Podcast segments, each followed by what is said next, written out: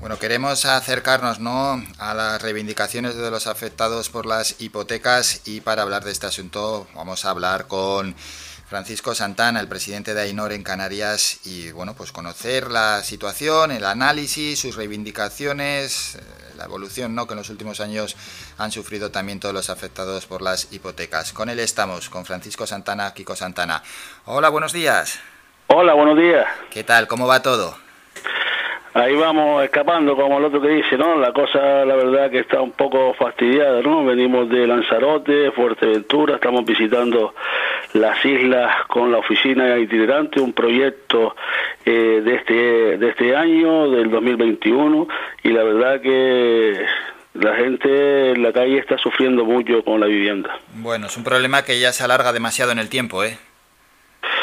Sí, y la verdad que tiene difícil solución, ¿no? Ahora mismo en Canarias no hace falta, pero para allá, no para mañana, ya unas 35 mil viviendas, ¿no? Y la verdad que esa cifra es catastrófica, ¿no? La solución de la vivienda difícilmente tendrá solución. Hmm, ¿Por qué calculan que se necesitan 35 mil viviendas?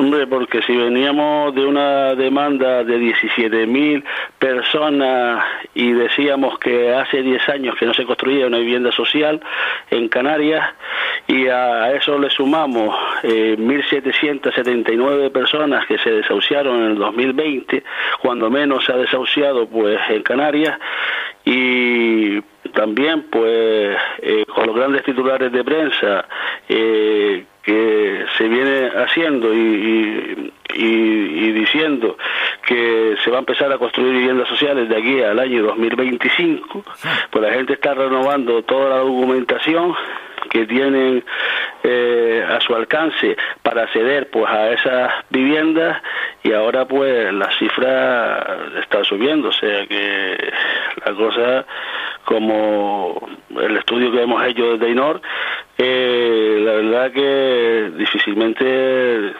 como le dije antes, tendrá pues solución el tema de la vivienda. Pues bueno, pues esos números que están sobre la mesa y que los transmiten desde AINOR. Cuando se han reunido con la administración, o al menos han hablado con la administración, ¿ellos qué os han trasladado en torno a la vivienda social? Hombre, la verdad que se están poniendo las pilas, ¿no? Eh, yo eh, mantenido varias reuniones con el consejero y la directora general de, de vivienda del gobierno autónomo y la verdad que se está trabajando, pero claro, teníamos una precariedad de 10 años que no se construye una vivienda social y ahora pues no las podemos hacer de la noche a la mañana, ¿no? Si a eso lo sumamos también que las entidades financieras pues no quieren eh, vendernos viviendas y tampoco pues quieren pues negociar con, con las familias en muchos casos que se le vencen los contratos pues de alquileres o también pues por ejecuciones hipotecarias pues la verdad que ahí estamos no eh, seguimos luchando y reivindicando esa vivienda digna que todos queremos y a ver pues si a un corto plazo pues le buscamos una solución. Y a esos 10 años sin construir vivienda social, ¿qué explicación nos dieron? Eh, había dinero, había presupuesto, pero no había voluntad de, de construir viviendas sociales, ¿no? Eh, la verdad que eh, la situación y las explicaciones son muy pocas, ¿no? Eso habrá que preguntárselo pues a la gente que estaba aquí antes, pues dirigiendo la Consejería de, de Obras Públicas y Viviendas, que no sé por qué no lo han hecho. Nosotros eh, desde la asociación en varias ocasiones lo manifestábamos eh, por escrito, pero nunca se nos dio contestación pues a estas preguntas, ¿no? La verdad que no es momento ahora tampoco pues para eh, echar piedra sobre los árboles caídos, sino arrimar el hombro y buscar una solución pues a estas familias que a día de hoy se están eh, yendo a la calle porque los juzgados no paran, ¿no? A pesar de los reales decretos del COVID, eh, todos los días hay lanzamientos de familias, ¿no? Hmm. Bueno, es un auténtico drama. Ya que ha mencionado la palabra solución, ¿qué medidas cree que se deberían tomar? Mm, mire, no sé, mm, por ejemplo que paren los, pero ya, esto es de ya, ¿no? Los lanzamientos, los desahucios, ¿no? Eh, pero por lo menos para eh, la vivienda habitual, ¿no? Para una segunda vivienda no, pero para la vivienda habitual que se pare esta sangría, porque nosotros lo que estamos viendo es auténtico sufrimiento de, de la familia. La gente no puede estar viviendo con la amenaza del desahucio, ¿no? Entonces, estos decretos, estas prólogas que se están dando eh, es pues angustiar más pues a la familia. Eh, solución, pues esa, pues que se paren ya los desahucios como eh, vivienda, eh, como bien dije antes, eh, vivienda habitual, ¿no? Que no se están haciendo pues a día de hoy. Ya le digo que cuando menos se ha desahuciado en Canarias fue el año pasado, en el 2020, y hubieron 1.779 lanzamientos. Bueno, por lo menos desde Ainor estáis trabajando en el asesoramiento, ¿verdad? Con esa oficina itinerante de vivienda que, hemos, que ha comentado al inicio. Sí, prevención, porque no puede ser de otra manera. Mire, la población activa de Canarias son 930.200 personas, ¿no? En ERTE tenemos 156.121 personas, ¿no? 151, 156.121 personas que ya cobran el 35% de su salario menos, ¿no? Y si a eso le asumamos que si ha habido, pues en la unidad familiar también, pues algún despido, ya no es un 35%, ya es un 135%. ¿no? Entonces, hay unas herramientas que los ampara, como puede ser, pues bien, el código de buenas prácticas, una carencia Oribo más 0,25 durante de cinco años, porque todas estas personas eh, son deudores de, de, buena fe, ¿no? Ellos, eh, créame que lo último que quiere dejar de pagar eh, una familia es su vivienda, ¿no? Además, es la segunda cosa más importante. Primero es la, la propia familia y luego es la vivienda, ¿no? Por eso lo que hace, hacemos desde INOR pues es un trabajo de prevención para que no caigan en una ejecución hipotecaria y informe a los bancos que están sufriendo pues por esta crisis están en situación de enerte y que le hagan pues este tipo y que le apliquen este real decreto que se viene renovando desde el año 2013, ¿no? Hmm, y bueno, y el presidente de Ainor Canarias, que conoce muy bien la situación, si hacemos una evolución de los últimos años en cuanto a los desahucios aquí en la comunidad, ¿cuándo ha sido el momento en el que mayor número de desahucios se ha producido y cómo ha sido la evolución? Porque vamos arrastrando ya crisis tras crisis. La crisis que llegó, pues vamos a denominarla, con el boom de la construcción, ahora esta crisis bueno, ¿cuál, de, ¿cuál ha sido el peor momento? Si ahora estamos atravesando quizás el, el peor momento que se ha conocido.